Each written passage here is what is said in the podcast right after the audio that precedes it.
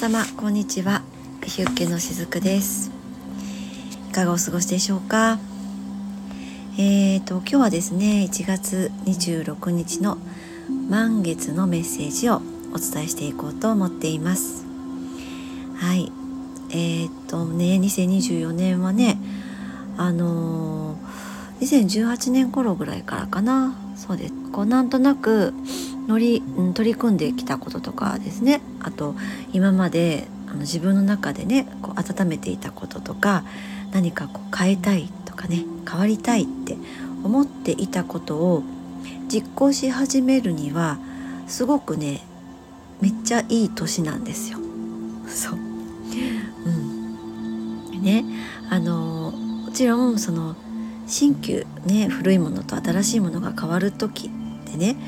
そういう時って何かしらの調整が必要になったりとかあと初めてねチャレンジしてみるっていうことになると、まあ、失敗するっていうこともあったりするかなって思うんですけど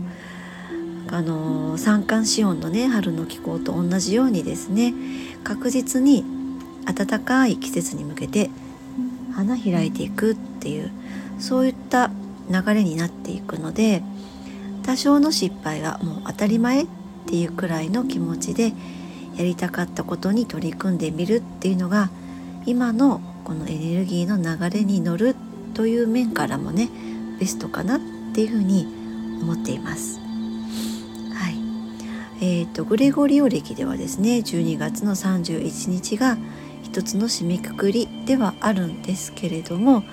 地球のねエネルギーに沿ったところでの一区切りっていうふうに捉えると2月3日ね節分ですそして2月4日がえー、っと立春になるわけなんですけれども、まあ、その辺りまでに頭の中をね是非整理しておくといいと思います。えー、何年後がね何年後か先、まあ、5年10年後先にどんな自分でありたいかっていうのを書き出してみるんですね。そう自分がどうやっていきたいのかどうありたいのかっていうところです。そういうのをね書き出してみて頭の中を整理しておくのもいいかなと思います。そのやり方はすごくあのシンプルなんですけど紙とかノートにですねもう一つだけの2025年ねここから1年後の1月にどんな自分でありたいっていう様子をね書き出すんですね。まあ、それは絵でもいいし言葉でもいいので1年後の自分をイメージできるものをね一番頂点に書くんですね。そしてその下にそこにつながる道筋みたいなものを書いていきます。あのこれは自分が何をしたら来年理想の自分に到達できるかっていうのを落とし込んでいくような作業になるんですね。でそんな風に書いているといろんな思いがね湧き出てくると思います。でこの時湧き出てくるどんな思いも浄化する必要があるんですね。まそれが手放しっていうことにもなるんですけれども例えばこれが叶えばみんなが自分を認めるだろうっていうふうに思ったとしたらその気持ちはね浄化して手放しますあとここまでできたらすごいよね。でも難しいかな。っていうふうに思ったらその気持ちも浄化します。あの望む気持ちっていうのは純粋であることが大切なんですね。でもそこへ、えー、導く過程に余分な感情をつけないっていうことがポイントになってきます。だから例えばね私の場合だと2025年の1月の自分はもう苦手なね私はパソコンがすごく苦手なんですよ。あの仕事でね使う分にはちょっとできるんですけどそれほど得意ということではなくてねでもこのパソコンを使いこなしてセッションをより良いものにしたいっていう望みがあるんですね。でそのためには今はまだ不十分なパソコン周りを整える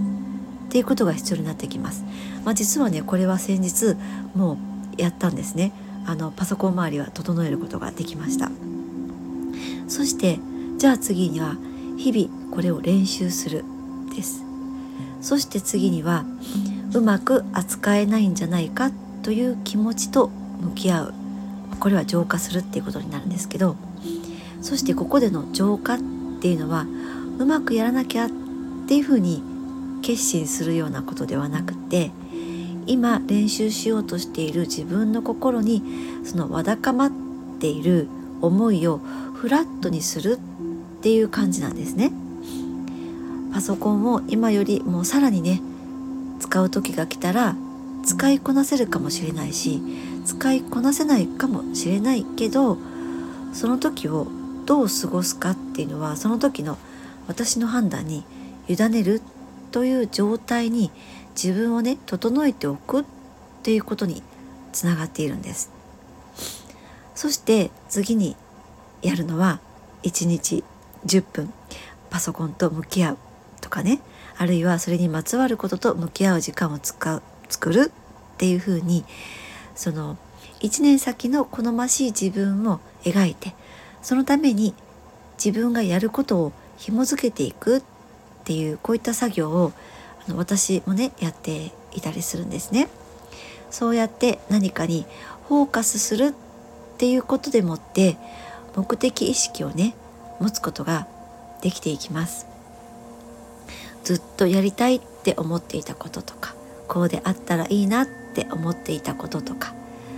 ここ数年やろうって思いながらもできなかったこととかそれらをテーマに掲げてねそこまでの道のりをこんな風にね整理してみていただけたらいいのではないかなと思います。あの大切なねポイントは何をやるかではなくてその目標のね頂点に掲げる時ですよ。何をやるかではなくてどうありたいかなんですよね。その自分の望む状態がどうありたいかです。そしてそれは何のために？です。ね、1月26日の満月そんな風に掘り下げてみるのもいいのではないかなと思います。はいということで、えー、1月26日の満月のメッセージをお届けしました。今日も良き日をお過ごしください。しずくでした。